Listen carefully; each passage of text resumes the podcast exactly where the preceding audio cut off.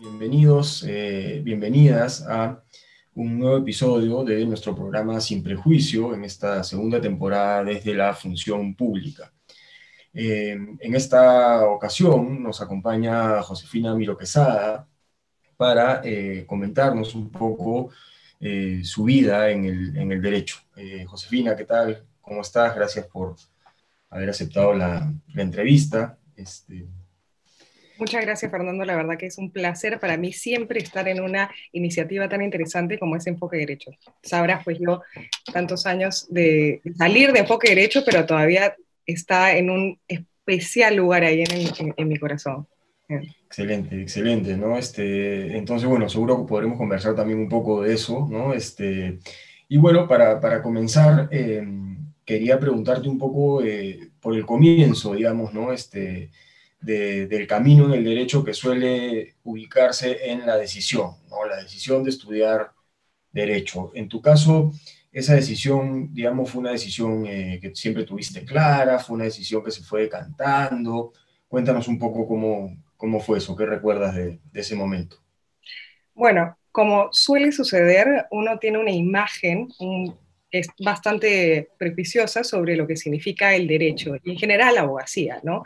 Y sin duda ese fue mi caso, ¿no? Yo pensaba que los abogados tenían determinado perfil sumamente quizás eh, esto claramente estereotipado, ¿no? Eh, en un estudio de abogados, eh, litigando en alguna corte, ¿no? Eso es más o menos lo que nos venden, pues, las películas, ¿no? La, literatura en general, em, los medios de comunicación también, ¿no? Entonces, yo la verdad que no me sentía muy atraída al comienzo de ejercer el derecho. Yo no entré a la universidad sabiendo exactamente qué es lo que quería, y esto es algo muy frecuente.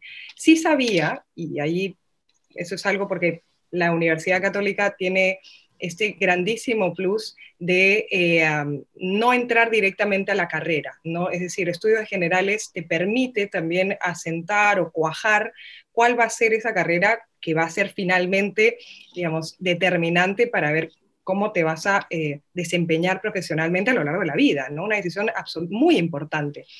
Entonces, en estudios generales yo ingresé, bueno, a letras, ¿no? Ahí sí ya más o menos vas decantándote, ¿no? Números o letras. Lo mío necesariamente era, eran las letras. No era que era mal en, números, pero sí me sentía más atraída a las lecturas de humanidades, ciencia política, eh, me gustaba mucho la filosofía, me gustaba la antropología, em, pero ingresé a un curso de chiripa, como diríamos, eh, de introducción al... Tenía un, nombre bastante largo que se llamaba, eh, creo que era algo así como introducción al funcionamiento del sistema de justicia. del sistema de justicia, efectivamente, sí. Con Ernesto de la Jara, seguro. con Ernesto y con Carlos Rivera, sí. Creo que ese, ese curso que te ofrecía un panorama, ¿no? un pincelazo de los últimos eh, años o los casos más, más, más importantes eh, resueltos por la, por la justicia, principalmente el, el caso de, eh, en general, todo lo que fue la, la corruptela eh, este, Fujimontesimista, la, digamos, la sentencia de Alberto Fujimori, algunos otros casos de corrupción emblemáticos. yo creo que esa, esa primera aproximación me resultó, ah, vaya, esto es el derecho, vaya que los abogados podemos hacer justicia, ¿no? Esa idea eh, de, del justiciero, de alguna manera, caló, ¿no?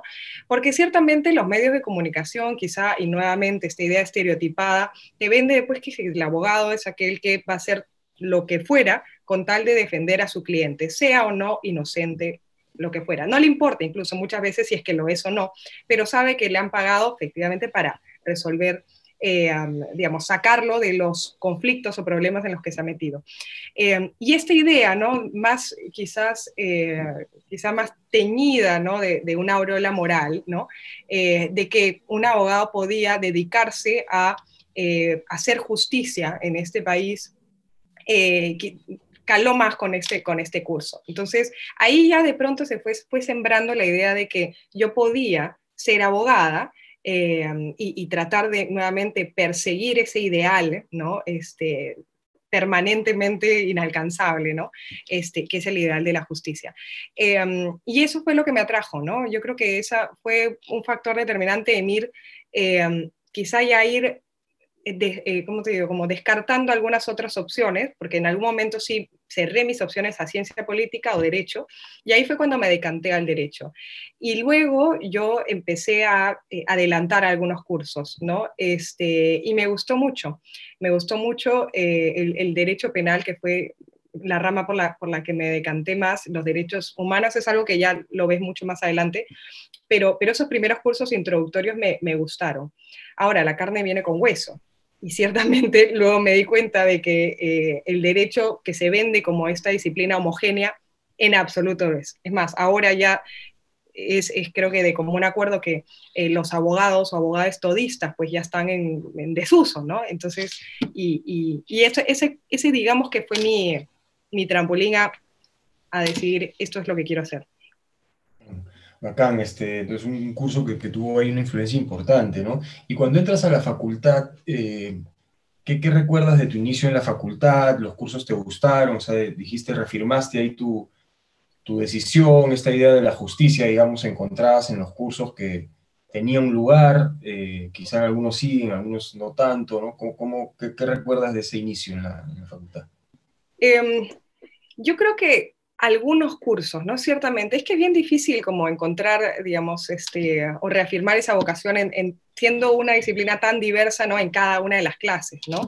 Em, yo diría que, que, sí, ciertos cursos, ¿no? Y, por eso yo le tengo mucho, mucho, mucha gratitud, que es a, bueno, eh, a, mi maestro de la vida y, de la profesión, que es Iván Meini, ¿no? Este, yo llevé Derecho Penal 1 en, en el primer ciclo, Em, otra, otra malla curricular. Ahora creo que llevan un montón de cursos en, en, cada ciclo. En estos, yo llevé tres porque eh, adelanté, ¿no? De estudios generales y adelanté. Y, y me, me, impactó, me gustó mucho. Además, nuevamente, eh, desbaratar ese, ese prejuicio sobre lo que era el derecho penal porque los medios de comunicación pues te venden también al abogado penalista bajo un estándar que, que no necesariamente es, ¿no? Y, y, muy pocas veces se visibilizan, este, digamos, abogados o abogadas, abogadas, principalmente penalistas, ¿no? Yo creo que es muy importante verse reflejado en, un, en una persona que uno admira. Y ciertamente el derecho es todavía una disciplina eh, en donde hay una eh, predominancia ¿no? masculina. Eh, y, era difícil porque realmente también entre los profesores, eh, muy pocas también eran mujeres. ¿no? Yo creo que eso también es un, mea, digamos, mea culpa que debe servir para cambiar esa realidad. Y, y entonces, claro, uno, uno necesita esos referentes, necesita esos referentes para decir, oye, yo puedo ser como esta profesional o esta exitosa mujer, ¿no? Exitosa en el sentido no términos monetarios, sino exitosa de, eh, de admirarla, ¿no? De admirar, de, que ella despliega pues esa, como esa aura de admiración por lo talentosa en términos eh, no solamente de que le va bien profesionalmente, sino porque es humana, es una buena persona. Eh, yo soy de la idea, y siempre lo he reafirmado, que no existe un buen profesional si no es antes una buena persona. Y esa buena persona se ve en cada acto, en cada gesto, en cada palabra, en cada comentario. Em, yo creo que cuando ingresé a, la Facultad de Derecho, había esta idea de que iba a ser una, una facultad muy competitiva, que antes de ser colaborativa y antes que de ver en, quizás a un compañero de la clase como un aliado o, como para hacer algo, eh, no sé, pues algo más eh, sinérgico, ¿no? Era más tu competencia, ¿no? Y tenías que competir férreamente contra ese, esa otra persona. Yo creo que sí, sí es mucho así, lamentablemente. O sea, hay una lógica perversa, conflictiva, ¿no? Que hay que, digamos, es una deuda que hay que, hay que revertir.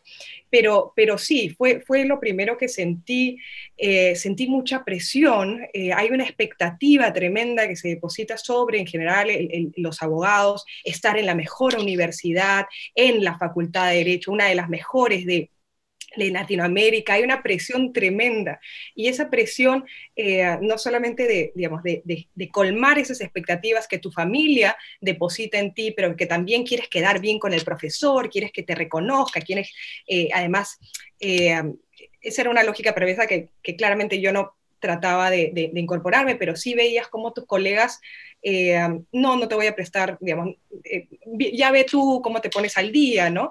Y ese tipo de actos que a veces eran, pues, algunos desincentivos, ¿no? Entonces, en, querer seguir bregando contra corriente en esta, en esta carrera, que es, es muy demandante, es muy exigente. Eh, uno cuando hace este trabajo, digamos, análisis comparativo de, por ejemplo, yo me fui de intercambio a, a, España a estudiar y yo decía, eh, la verdad que sentía que después de haber pasado por la facultad de Derecho ya podía hacer todo, porque uno está sometido a un nivel de presión anímica, un nivel de, además de, de, tensión, un nivel de, de, estrés, o sea, vives bajo estrés y hemos tolerado y normalizado eso. Em, ¿Dónde está la salud mental en, el, en, esta ecuación? ¿no? Yo creo que eso es algo que lo hemos dejado em, precisamente porque hemos eh, sopesado ¿no? los valores, el valor del éxito monetario por sobre el, valor de la autoestima, del bienestar mental, ¿no? Y la verdad que no es rentable, pues, porque al final luego tú vas a salir formado de esa universidad y vas a entrar al mercado laboral y, claramente el mercado laboral lo que va a atender más bien va a ser esa actitud más competitiva y más, este, digamos, eh, eh, vale todo, ¿no? De vale todo para esa, esa, imagen que te vendían en los medios de comunicación, bueno, eso se cumple, ¿no? Esa. Entonces, yo creo que sí, eran, habían esos alicientes de que las lecturas eran muy, muy bonitas y muy, este, como eh, te animaban a, seguir en esta carrera que ciertamente es cuesta arriba y cuando eres mujer tan, mucho más, eh, porque esto yo te lo digo acá nomás, pero, pero eso es una experiencia que vivimos todas las mujeres, eh, que nos encontramos con muchos actos, digamos, de, de, acoso, ¿no? Eso es una realidad.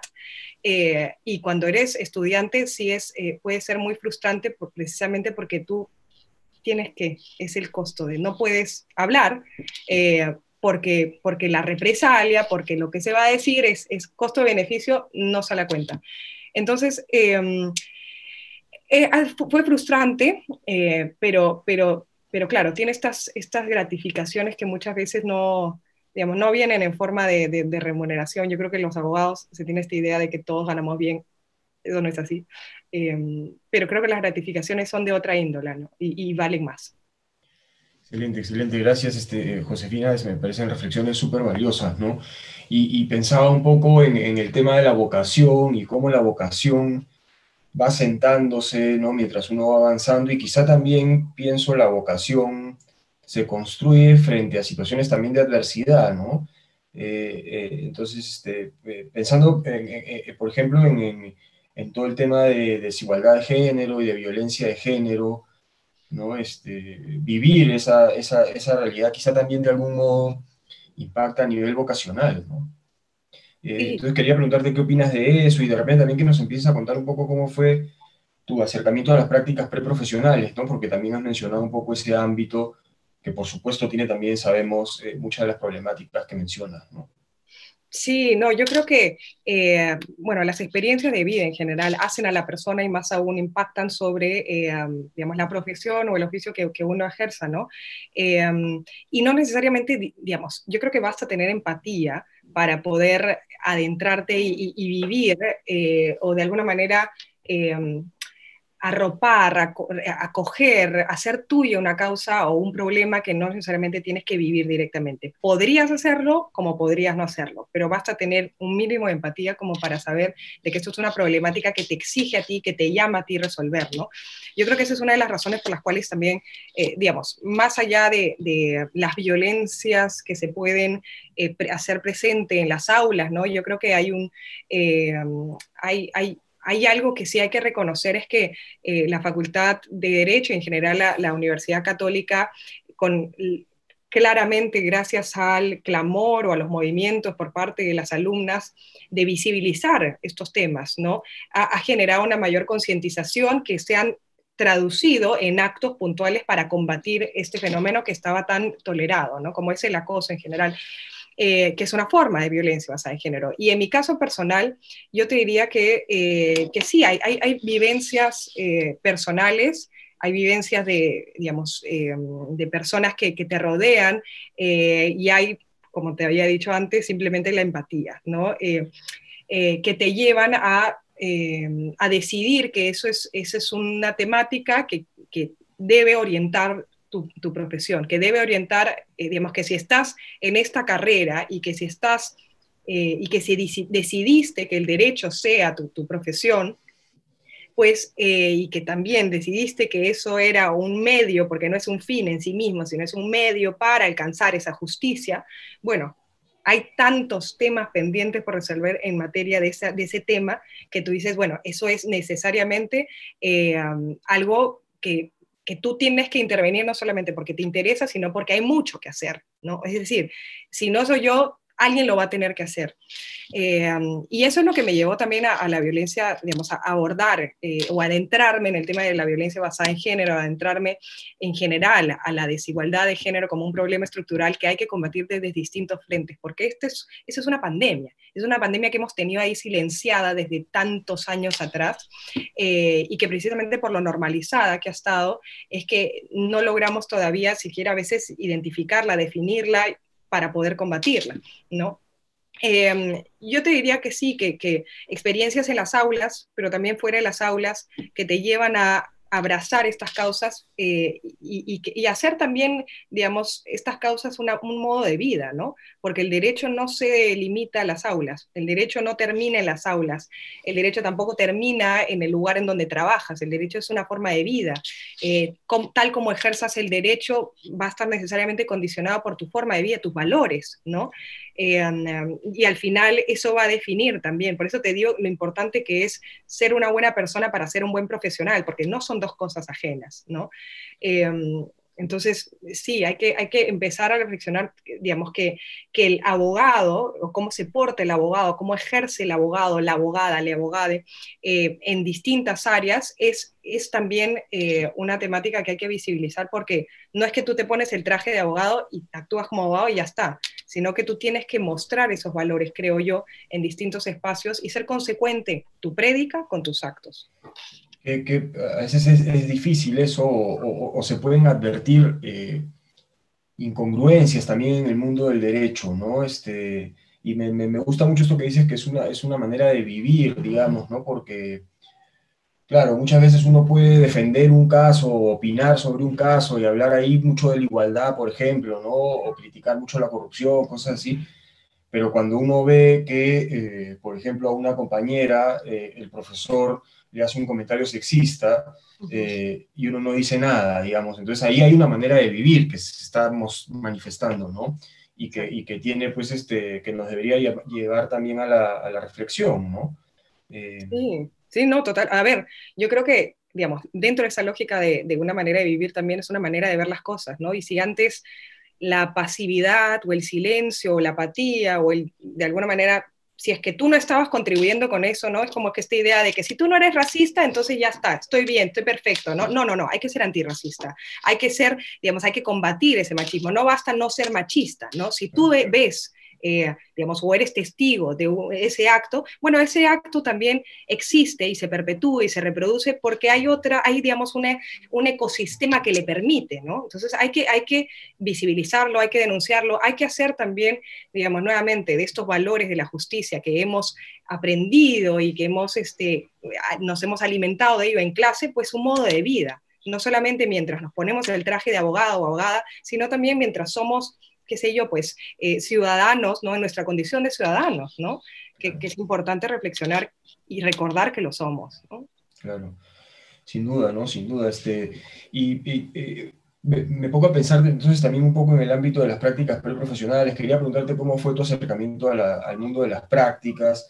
Ahí muchas veces también creo que se tejen algunos, este, digamos, como verdades, ¿no? Como que si no practicas en este sitio ¿no? Este, o sea, como que hay caminos muy eh, pavimentados, digamos, que pueden a veces también, justamente por el hecho de estar muy pavimentados, era, eh, llevar a que uno los transite de repente sin ver otros caminos. No sé entonces cómo fue tu decisión de dónde practicar, cómo, cómo fue esa experiencia, ¿no? Bueno, yo tengo un, un más, bueno, más o menos un secreto, y es que yo nunca he pasado por un estudio de abogados, ¿ya? Eh, y, y, yo creo que crecí, y hasta ahora, a veces pienso y digo, Mm, debí, no debí, em, porque claro, siempre uno se queda con esa, ese, ese sinsabor de, bueno, siempre es bueno probar algo para descartarlo, ¿no? Y eso es algo que, que, siempre tenía en la idea al momento de elegir mis prácticas. Mi primera práctica que tuve fue con Beatriz, de hecho, yo, este, ella fue mi jefa en Ernst Young y con todo el cariño y todo el amor y todo el respeto que le tengo, eh, eso no era lo mío, ¿no? Entonces, este, y la pasé muy mal, la verdad, pero no por ella, sino porque el ambiente no era mi ambiente, no me sentía cómoda. Y yo creo que las personas tenemos que disfrutar de de sentir, tenemos que sentirnos cómodas en el lugar en donde estamos. Tenemos que sentir nuevamente también que hay, hay que ser consecuente, ¿no? Digamos, con las personas que nos rodean, pensar si es que estamos, eh, si nos sentimos bien en, ese ambiente, ¿no? Y yo no, no me sentía, es un tema de identidad, es un tema de compatibilidad o no de caracteres, el ámbito empresarial no era el mío.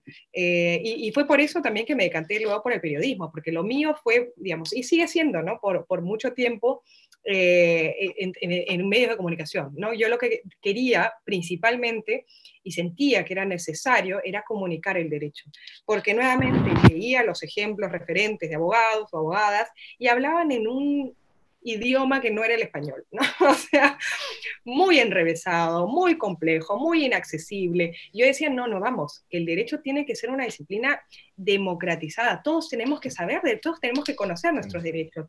Hay que eh, bajar al llano el impacto que ha tenido esta noticia, ¿no? Y, tratar de hacer pedagogía desde los medios de comunicación, desde, digamos, partiendo de una premisa, la premisa de que la persona que lo comunicaba, pues tenía o estaba familiarizada con el derecho. Y eso es algo que, que, que sí, eh, gracias a Enfoque Derecho, Enfoque Derecho me, me, contribuyó mucho para que yo decidiera hacer eso, ¿no? Yo... Eh, desde Enfoque Derecho, pues jugaba pues a ser periodista, abogada, ¿no? Abogada, periodista, y me gustó mucho y dije, bueno, voy a probar, después de el, intento en Ernst Young, dije, no, esto no es lo mío, lo descarté, y luego dije, no, estudio abogados tampoco quiero.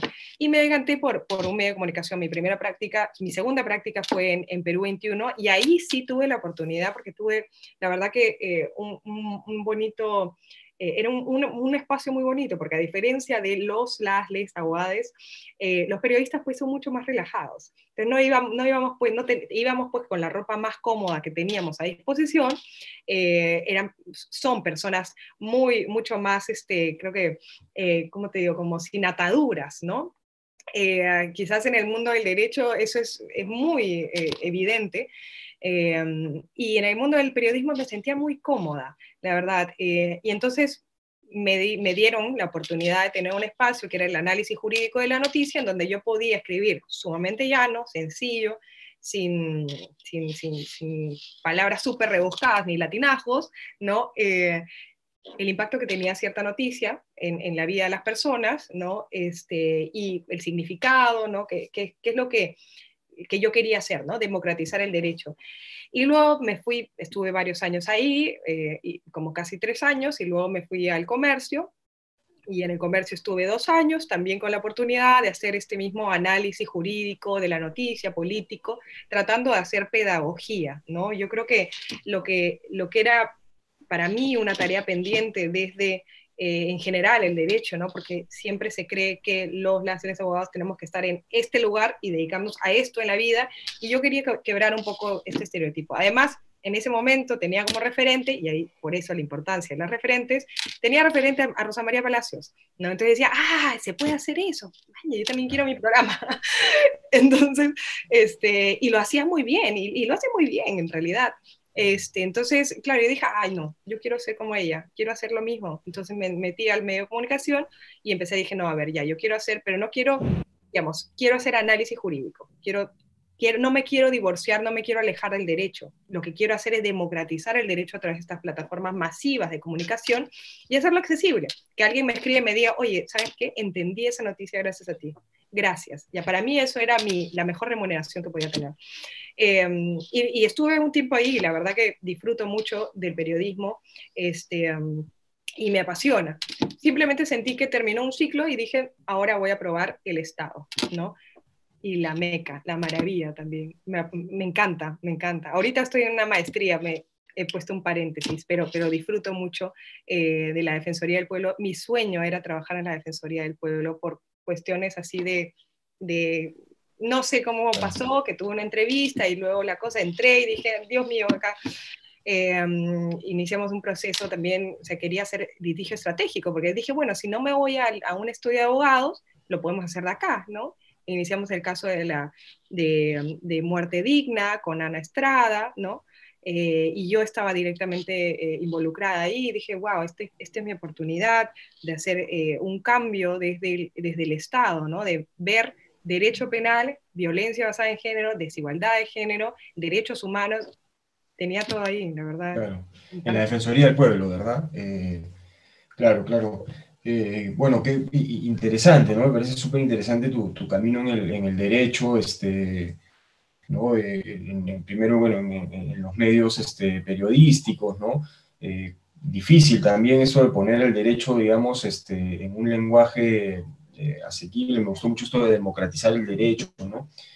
Y bacán, ¿no? Este, y te, quería preguntar también, digamos, ¿en qué momento terminas la, carrera? ¿Cómo, ¿Cómo era tu, la vida, digamos, de contraste entre tu experiencia en, el periodismo, ¿no? Y eh, tus clases y, cómo fue, digamos, este, ya tú, cuando saliste de la facultad, digamos, ahí ya estabas en el comercio, no sé si nos puedes contar un poco cómo fue. Eh, sí. Bueno, yo salí, eh, estaba todavía ejerciendo como el periodismo, ¿no? Este, lo hice, digamos, un buen tiempo, eh, y claro, lo primero fue que ya se me agotó la oportunidad de practicar en otro lugar. Entonces ya no voy a poder practicar en un estudio de abogados, nadie me va a contratar ahí porque no he practicado ahí. Eh, difícil que me contraten ahí y ahí fue cuando me decanto por, por el Estado, ¿no? Que también es difícil ingresar en el Estado. Eh, es decir, este, claramente, bueno, en mi caso sí entré por este, locación de servicio, pero, pero digamos, te exigen un, mínimo también de años trabajar el Estado, es un poco, eh, digamos, para entrar te exigen trabajar antes, entonces tú dices, como, bueno, ¿y cómo entro? Entonces tengo, eh, pero bueno, ¿no? Eh, pero más allá de eso, sí, yo estaba en el, en el, comercio. Yo creo que ahí también fue cuando me di cuenta de que, este, de que el periodismo es apasionante y me fascina, pero también sentía que les daba igual si era titulada o no, ¿no? O sea, yo salí como bachiller y entonces fue como que ya, tesis, ¿no? Porque yo quería y, sigo queriendo, digamos, este, eh, ingresar al ámbito de la academia, ser profesora, ahorita estoy de jefe de práctica, em, pero sí me gustaría, y por eso también estoy acá en, Cambridge para hacer una maestría, em, ser profesora, ¿no? Y, y claro, mm, cuando me di cuenta de que no iba a impactar en absoluto en el comercio que sacara mi título, ¿no? Ahí fue como, de repente me voy a otro lugar, ¿no? Em, si comparo también, bueno, la, la, expectativa que yo tenía de, cómo iba a terminar, ¿no? Cuando uno ingresa a, la Facultad de Derecho y, bueno, además, ¿cuántos años, no? Eso es algo que, eso es, no sé si es, es, algo muy cultural, propio de la realidad latinoamericana, pero por ejemplo acá yo hago la maestría con personas que tienen, que son mucho menores, que van desde o sea, hacen el undergrad, ¿no? Luego el postgrad, al toque hacen el, el, doctorado. Es una cosa increíble. Este, y, y, claro, ¿a qué iba con esto? De que es una carrera larga. Yo la verdad que no esperé que, que le iba a terminar, la terminé en seis años y medio, casi siete, ¿no? Eh, um, y claro, eh, un poco frustrante, porque sí es cierto que es una carrera en donde tú sientes que estás contra el tiempo, porque ves como tus amigos ¿no? se están graduando y tú sigues en la carrera ahí, que no acaba, nunca acaba, cada vez se hace más larga la carrera. Este, y, y claro, sumado a las prácticas, era imposible, la verdad que yo la pasé eran con un horario además muy pesado, porque era ir a la universidad, luego ir a, hacer la práctica, luego regresar a la universidad para tus clases en la noche. Era un ritmo de vida muy demandante y muy extenuante. La verdad que trabajar y estudiar es algo que, eh, por eso yo siempre lo digo, ¿no? Cada vez que estén en un centro laboral y, traten con los o las leyes practicantes, eh, háganlo con el mayor de los respetos porque se están sacando la mugre. Em, y, eso es algo que a veces no les reconocen, los es más, los cargan de, todo el trabajo que no quieren hacer los que están contratados y los explotan. Es terrible.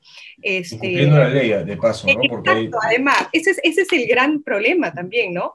Se nos debería exigir más respeto, apego, a, digamos, al marco normativo y a, y a la inversa, funciona. Precisamente como sabes cómo funcionan las cosas es que puedes sacarle la vuelta. Es una mentalidad muy perversa, es, em, pero, pero ciertamente es una práctica muy, muy tolerada, extendida, ¿no? Entonces, yo creo que eh, sí, eso de trabajar, eso de trabajar mientras estudiaba, porque claro, y súmale la presión y, la las expectativas que tienen sobre ti, que ya, ¿para cuándo la carrera? ¿Cuándo vas a acabar la carrera? Y tú estás pero muriendo en el camino. Eh, y nuevamente, ¿dónde está la salud mental en esa ecuación? Nada. O sea, tú te estás literalmente desmoronando. ¿Cuántas veces? Y eso es algo que me imagino que muchos han pasado, y es que has colapsado y llorado y, en tu casa y en tu cuarto y le has llorado a tu mamá y le has dicho, mamá, ya no puedo más con esta carrera, no, no puedo más. Este, y más trabajando, para qué, para un sueldo mísero además, te explota, o sea, explotándote. Y, y, eso no es algo propio, digamos, de Perú 21 del comercio, no, no, no quiero, estoy hablando en términos generales, ¿no? Que eh, es muy demandante. Entonces, sí, bueno, fue un alivio terminarlo, eh, pero luego es como, ok, ya terminaste esto, ¿para cuándo la tesis? ¿Para cuándo? Entonces nunca acaba. nunca. nunca acaba. Este, yo creo que es el sistema que está nos exige. Em, no creo que sea algo monopolio de la abogacía, pero en general yo creo que digamos, no es monopolio del derecho, pero sí en el derecho se, se reproducen mucho estas prácticas de competencia férrea y, y este, e insana, ¿no? Eh, nuevamente, de que tienes que poco más que, o sea, poner en riesgo tu, tu salud mental, tu bienestar, por sobre eh, tu, tu, qué sé yo, el rendimiento académico, laboral que, que puedas dar, ¿no? Y, y, lo que no se entiende es que si tú no estás bien, no puedes rendir bien. Eso es algo, es una ecuación muy básica y no cala.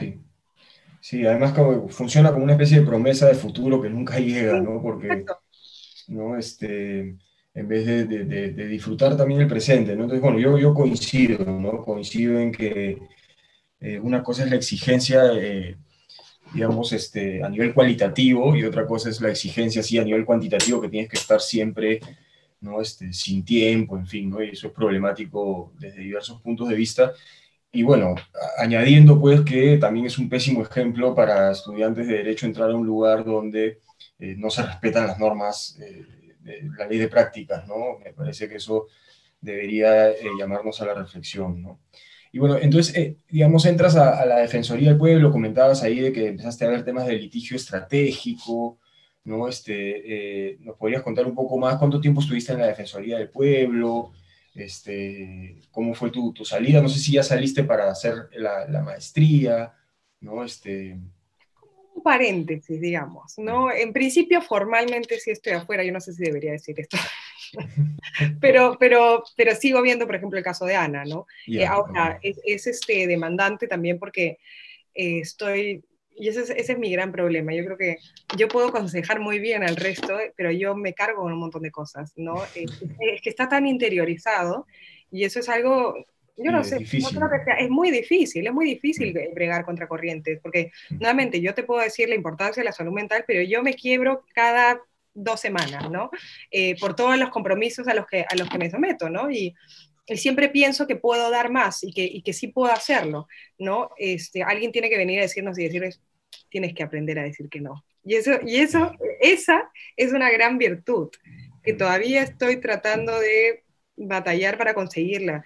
Eh, hace unos, bueno, hace varias semanas dije no a tres proyectos y me sentí muy bien, muy bien, porque, porque o sea, finalmente le das el tiempo que, que merece a, a, los compromisos a los que te asumiste, ¿no? Pero bueno, para no irme a la tangente, eh, por la tangente, que es otro gran defecto que tengo, eh, en la Defensoría del Pueblo, bueno, en realidad esto del, litigio estratégico es el caso de Ana, básicamente, y es que cuando yo ingreso, estuve un año, eh, sigo viendo el caso, pero nuevamente desde acá, ¿no? Y en la medida que puedo eh, coordinar con Ana, eh, yo establecí una relación que trasciende lo formal, perdón, de lo formal y de lo profesional con Ana. Y es que me comí su causa, eso suena súper raro, porque suena como que me comí la causa, la, el plato, ¿no? Pero, pero así no debería sonar. Lo que quiero decir es que me compré el pleito, me, me compré la causa, me compré la, la, la, causa de la muerte digna, el derecho a la muerte digna. Me adentré muchísimo a esa temática, pero principalmente también poniéndole rostro, ¿no? Yo creo que es importante también cuando nosotros hablemos en abstracto de todas estas eh, ¿cómo se llama? artilugios jurídicos ¿no? que podemos nosotros crear, es siempre acordarnos que esto es un medio para finalmente hacer justicia a una persona con nombre y apellido ¿no? y una vida ¿no? y, un, y un rostro. Eh, y el caso de Ana es, es, eso, ¿no? Digamos, es, es, un caso que es representativo de una realidad que muy posiblemente trascienda el de ella eh, y, y, de personas que nuevamente eh, es, es, un tema muy espinoso también, porque no solamente el derecho no funciona en una estratosfera, sino que está impactado por variables morales, psicológicas, religiosas, tabúes de todo tipo. Eh, y entonces eso, eso generó algunos temas, ¿no? Incluso en la misma Defensoría del Pueblo, afuera de la Defensoría del Pueblo. Eh, pero eso es algo que, digamos, eso fue una decisión que, que, tomó el defensor del pueblo. Dijo, esta causa la vamos a llevar y, y, y sí. Y en ese momento yo recuerdo que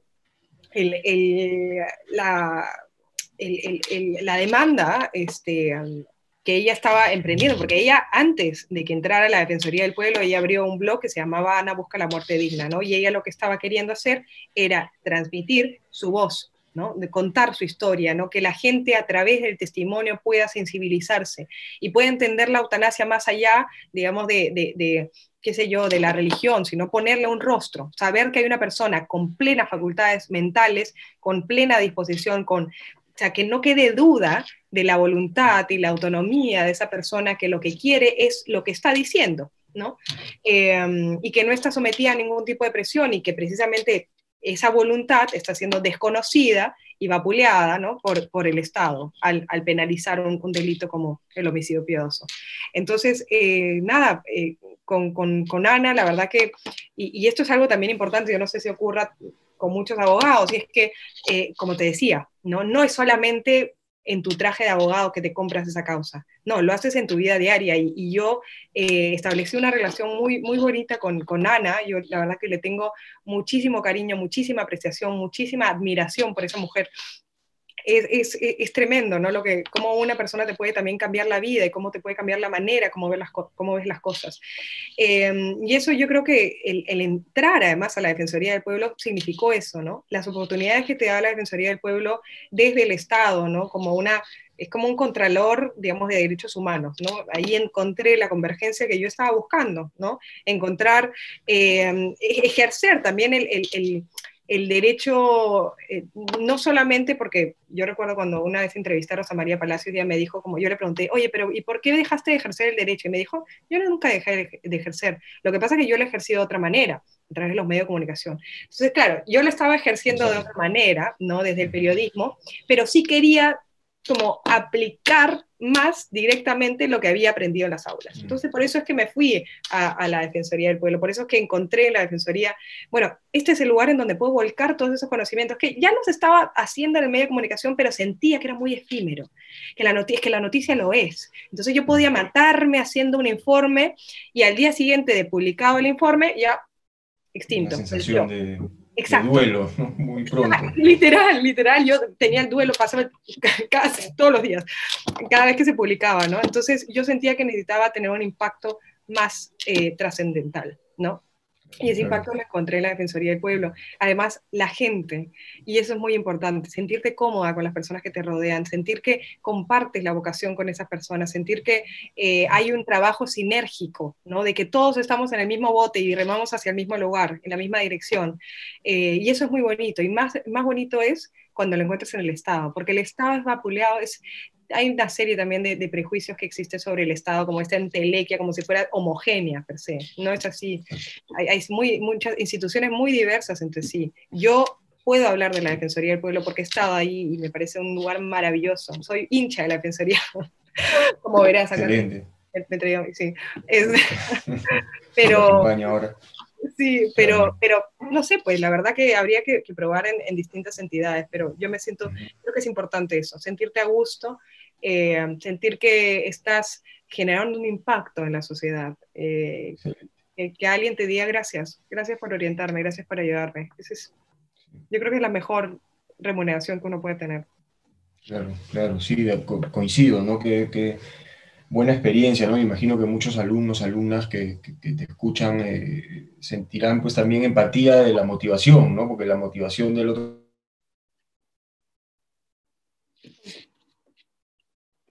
Preguntarte un poco, este, Josefina, ahora, eh, porque también ya vamos llegando un poco al límite de tiempo, este, em, por, por, tu maestría, ¿no? Este, eh, eh, entiendo, si no me equivoco, que es en criminología, bueno, que es un tema también que, por, por, mi gusto, digamos, por, por, el psicoanálisis, por la psicología, me, parece muy interesante. ¿Cómo, cómo, cómo llegas a, a, la, maestría? ¿Cómo concibes, digamos, también el tema de la formación en el máster, ¿no? Porque también hay muchas verdades sobre el máster y dónde y qué vale y qué no vale y ¿no? Este, eh, entonces cuéntanos un poco cómo, cómo fue eso, cómo te sientes ahora ya este, en, una, en una época como la que estamos, además eh, haciendo la maestría ya, ¿no? Sí, no, lo primero es que es un privilegio estar acá, ¿no? Y eso es importante siempre reconocerlo en un contexto tan adverso.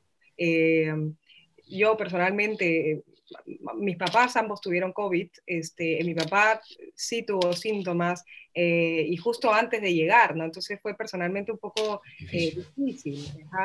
Eh, y, pero, digamos, más allá de, de, la, de, la, pandemia, porque ciertamente todo esto yo lo planeé antes de que llegara el, el COVID, es, es claro, es esa, hay también nuevamente estas expectativas de que quiero ir a la, mejor universidad, que quiero ir a esta de las top, ¿no? Y eh, sí es un proceso que, digamos, que hay que planearlo, que hay que pensarlo, eh, porque nuevamente no es solamente la universidad, sino también es el lugar, hay que recordar que, em, digamos, el, idioma también, yo personalmente ahorita siento que estoy transitando cada vez más al inglés, pero no es un tema fácil, para nada. Te sientes en desventaja eh, mucho, ¿no? Porque tú puedes manejar perfecto el contenido, tú sabes que esa intervención va a dar en el clavo, pero tú todavía tienes esa intervención en español. Entonces, hacer esa traducción es complicada y más en, tiempo real, ¿no? que tú están esperando que digas, que busques, que encuentres esa palabra que estabas buscando y que te quedas ahí, y tú que normalmente no tartamudeas y luego te empiezas a frustrar y empiezas a sudar y dices, no, sabes que ya pregúntale a alguien más, no quiero nunca, me quiero a mi casa. Literal. Entonces sí es complicado. Piensen bien en los países a donde van a ir. Este, suman, a ver, el, yo creo que cuando hice el, intercambio en, Madrid era otra cosa, ¿no? Uno es tu idioma, tú te manejas pues como muy bien, tienes todo el vocabulario, que es importante, no es solamente hablar coloquialmente el inglés, no, es hablar con el vocabulario técnico riguroso que, que exige la disciplina. Entonces, es complicado, pero creo que poco a poco uno se va, digamos, adentrando, ¿no? Esta es una maestría, como efectivamente has dicho, en criminología y es esa es una frase que me gustó mucho porque lo dijeron cuando, cuando tuvimos la clase, la semana de inducción, un rendezvous disciplina, ¿no? Es una disciplina rendezvous porque, porque es como una reunión de, entre distintas disciplinas.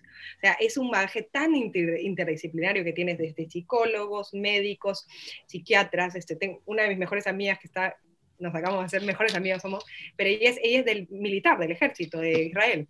Este, increíble, ajá.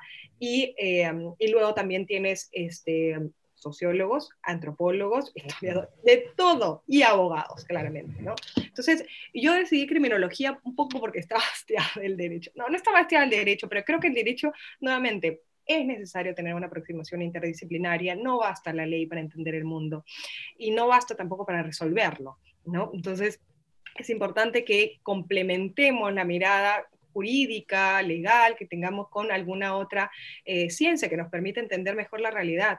La criminología es una ciencia, digamos, eh, social, es una ciencia más empírica, es importante también, y eso es algo en lo que yo estoy teniendo ciertos, ciertos problemas, y es el aspecto estadística. Yo, yo no, los abogados no, no manejamos eso, ¿no? Y siempre, entre todo, poco más si somos un gremio de abogados en la, maestría de criminología, que es como, eso no, no nos hables eso.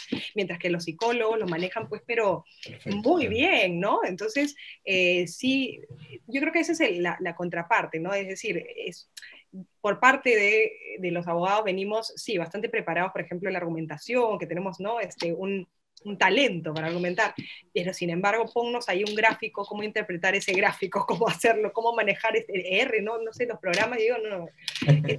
Para mí, la verdad que yo estoy teniendo muchos problemas con eso. Este, no es tanto lo que se nos exige, pero, pero sí igual, si tú no estás familiarizado con eso, sí te sientes a veces en, desventaja, ¿no? Y, claro, es una, es, yo creo que, eh, digamos, es, es, es, necesario, es necesario eh, al momento de que ustedes eventualmente, bueno, eh, los chicos, las chicas, encuentren, ¿no? Digamos, ese momento para decidir si hacer una maestría, eh, los invito, los invoco a que hagan una maestría que no necesariamente sea jurídica. Está bien que lo hagan, en, digamos, en, derecho también, no, hay nada eh, malo en eso, ¿no? Pero creo que depende también mucho a lo que te vas a dedicar, ¿no? Pero, pero creo que es, es importante también eh, tener una mirada más interdisciplinaria, ¿no? complementarlo con otra ciencia del comportamiento, ¿no? porque nosotros hablamos del deber ser, pero ¿cómo es el ser? ¿no? ¿Por qué ocurren las cosas? ¿Qué hay detrás de ese comportamiento? Y eso es lo que yo quería este, aproximarme con, con, la, con, la, criminología, que es una ciencia maravillosa. Y es, este, además, nosotros tenemos en la facultad un, pequeño curso de criminología que nos puede dar como primeros un, un pequeño pincelazo, ¿no? Em, pero esta, esta de acá que, estoy llevando, la verdad que sí es bastante buena. A mí me gusta mucho además la ciudad, y eso también es importante, no solo la universidad, la ciudad, a dónde vas a ir, el idioma. Em, esto es una ciudad pequeña, eh, todos, casi todos se, se mueven pues en, bicicleta, eh, lo cual está bastante bien, especialmente para tiempos de COVID, ¿no? que no tienes estos pocos de contagios eh, que podrían darse en el transporte público. Es una ciudad este, bien eh, como tú sales a caminar y te encuentras con alguien de la maestría, ¿no? Este, es, muy bonita, la verdad que estoy teniendo una, una experiencia nuevamente eh, privilegiada, pero también que estoy tratando de abrazar en cada uno de, de, de, los momentos, ¿no? El tiempo se pasa volando y no quiero que se pase, quiero, quiero retenerlo, quedarme acá. Este, así que sí. Me imagino, me, imagino, bueno, qué bueno, ¿no? Este, qué, qué, qué bueno, eh, suena como un, programa apasionante y sí, pues es una disciplina que seguro eh, seguirá aportando pues a, al camino que, que, estás haciendo pues en el, en el derecho eh, bastante diverso, ¿no? El periodismo, este, la Defensoría del Pueblo, bueno, ahora en, en, la maestría. Bueno, bacán, ¿no? Este, muchas gracias, este, Josefina. Una última pregunta que solemos hacer ya es este, saliendo un poco del derecho, aunque creo que hemos estado en el derecho, pero, pero justo como, como dices, este, viéndolo de manera interdisciplinaria. Em, pero bueno, esta pregunta es un poco más por tus hobbies, ¿no? Este, ¿no? ¿Qué, qué, qué, te gusta, ¿Qué te gusta hacer en tus tiempos libres? Aunque también como estamos viendo el derecho, el tiempo libre puede no ser tan libre, ¿no? Este, pero bueno, cuéntanos un poco sobre tus hobbies, ¿no? Este... Sí, bueno, yo además de ser abogada y periodista, soy cantante. Entonces, eh, me apasiona mucho la música. Yo soy cantante y de hecho cantaba, y eso es un poco trágico, pero, pero bueno, cantaba con un amigo, lamentablemente él falleció eh, hace ya un año y, y es, bueno, además de, dura la, pérdida de, una persona tan cercana a ti, em, literalmente después de que falleció, no, no, creo que no creo que una o dos veces he vuelto a subir un escenario, em, pero sí creo que es importante tener un, un, hobby donde desfogar, donde em, canalizar también muchos de, de los sentimientos, frustraciones, emociones, ¿no? Em, soy cantante, toco la guitarra, el piano y el ukelele, em, y escribo también. Y, y, escribo, claramente no escribo escritos jurídicos ni nada, o sea, lo último que escribo en mi diario es eso, em, pero escribo para sanar. Yo creo que es importante, creo que es hasta terapéutico. Creo que es importante tener un tiempo para nosotros de, de a ver, y lo sigo repitiendo, más allá de ser abogados o el rótulo que quedamos, somos personas, ¿no? Y a veces nosotros nos olvidamos de eso, ¿no? En un contexto además tan adverso y tan difícil, pues muchos cargamos una mochila, sea de lo que pasa en nuestra casa, de lo que pasa con nuestros amigos, de lo que pasa en nuestras relaciones sentimentales o qué sé yo. Entonces, em, creo que a veces eh, nos olvidamos de eso, ¿no? Que la razón por la cual de repente no hubo un buen rendimiento académico es porque, bueno, en casa hay problemas, ¿no? Eh, Y esos problemas a veces, bueno, todos, todos cargamos con, con una mochila así, ¿no? Algunos tendremos unas rocasas, algunas unas piedritas, pero los cargamos. Y, creo que es importante eh, ver la manera de sobrellevarlo a través de estos hobbies. Eh, que claro, se les llama hobbies, ¿no? Porque como que no hemos, claro, no, no, es como que lo principal que hacemos, pero sí eh, deberíamos a veces, y eso también es un poco hipócrita, porque yo tampoco no, no tengo mucho tiempo, pero deberíamos dedicarle más tiempo. porque nuevamente, son sanadores, son terapéuticos, a escribir puede ser muy, muy potente también. De paso, nos olvidamos de esas maneras horrorosas de escribir este, jurídico, ¿no? En términos súper complicados y, y, pensar de que porque es más largo el párrafo, mejor, o porque son, no sé, más, más las palabras en una oración, mejor. No, nunca, menos es más. este, y, y, y sí, escribir literatura, leer, leer, sí, leer, leer, lean, lean, siempre. Eh, y, que sea eso, literatura, que sea algo que les apasione, ¿no? Pongan música, lean, háganlo. Los invoco, por favor. Excelente, excelente, Josefina, muchas gracias. Este, creo que, va a ser eh, una, buena experiencia para, nuestros alumnos, alumnas, escucharte, eh, ¿no? este, reflexionar sobre tus vivencias y con, con, muy buenos consejos, muy pertinentes para quienes están en, en la carrera ahora, ¿no?